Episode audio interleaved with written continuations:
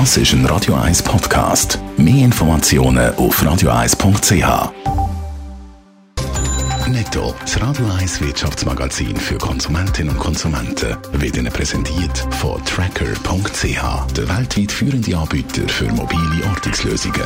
Mit dem Jan von Dobbel. Das Telmet-Modell bei den Krankenkassen verliert hier Attraktivität. In vielen Kantonen und Kassen sei das Telmet-Modell nicht mehr das günstigste, zeigen die Berechnung vom Vergleichsdienst Moneyland im Auftrag von SRF. Beim Telmet-Modell verpflichtet man sich zuerst telefonisch, sich beraten zu lassen, bevor man zum Arzt geht und hat so früher noch viel Geld können sparen. 2018 haben rund ein Viertel von allen Versicherten das Modell gewählt. Die Online-Fotoplattform Pinterest ist tief in die roten Zahlen gerutscht. Fast 125 Millionen Dollar Verlust hat Pinterest in den letzten drei Monaten gemacht, nachdem er im Vorjahresquartal nur 19 Millionen Minus gemacht hat.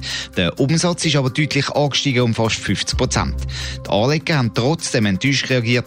Nachbörslich hat Pinterest-Aktie 16 Prozent verloren. Gewerkschaften in Frankreich und Italien kritisieren Fusionspläne von Fiat Chrysler und BSA, einem Opel-Mutterkonzern. Die beiden zuständigen Gewerkschaften in Italien und Frankreich haben gesagt, sie wollen jetzt zusammenarbeiten, um die Arbeitsplätze zu sichern. Es ist inakzeptabel, dass die beiden Autokonzerne Fusionsgespräche führen, ohne Gewerkschaften oder die Angestellten mindestens zu konsultieren. Fiat Chrysler und PSA haben gestern offiziell bestätigt, dass sie Fusionsgespräche führen.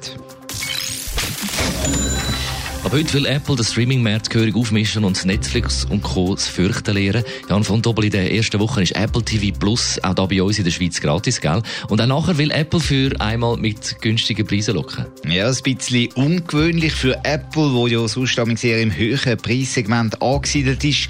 6 Franken pro Monat kostet das Apple TV Plus Abo und es kann dann von bis zu sechs Familienmitgliedern geteilt werden oder genutzt werden. Übrigens, wer ein neues Apple-Gerät postet, egal ob iPhone oder Mac, kommt Apple TV Plus sogar ein Jahr lang gratis geschenkt über. Warum macht das Apple? Kann der Konzern so überhaupt Geld verdienen? Das ist die ganz große Frage. Gerade viel Geld wird kaum in die Kasse gespielt, so. Aber Apple ist eben unter Zugzwang. Netflix, Amazon oder auch HBO, das die grossen Player weltweit, die haben sich schon lange etabliert. Disney kommt jetzt auch noch dazu.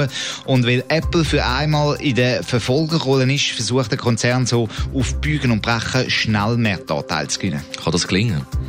Das muss man mal abwarten. Bei Apple TV Plus gibt es nämlich noch nicht viele Serien oder Filme zu sehen zum Start. Man setzt da einzig auf Eigenproduktionen. Nur gerade neun Produkte kann man aktuell heute Morgen anschauen. Viel weniger als bei der Konkurrenz. Auch als bei der Konkurrenz aus der Schweiz, zum Beispiel beim Swisscom-Angebot Teleclub. Aber dafür hat man bei Apple TV Plus doch ein paar klingende Namen als Schauspieler können verpflichten. Aber klar ist, so wie Apple TV Plus aktuell aufgestellt ist, dürfte es höchstens ein zweites Angebot bleiben, wo bestehende Streaming-Kunden von anderen Anbietern zusätzlich abonnieren. Das wohl auch ein weiterer Grund, warum Apple auf günstige Preise setzt. Netto, das Radio 1 Wirtschaftsmagazin für Konsumentinnen und Konsumenten, ist Ihnen präsentiert worden von Tracker.ch. Weltweit funktionierende Ortungslösungen.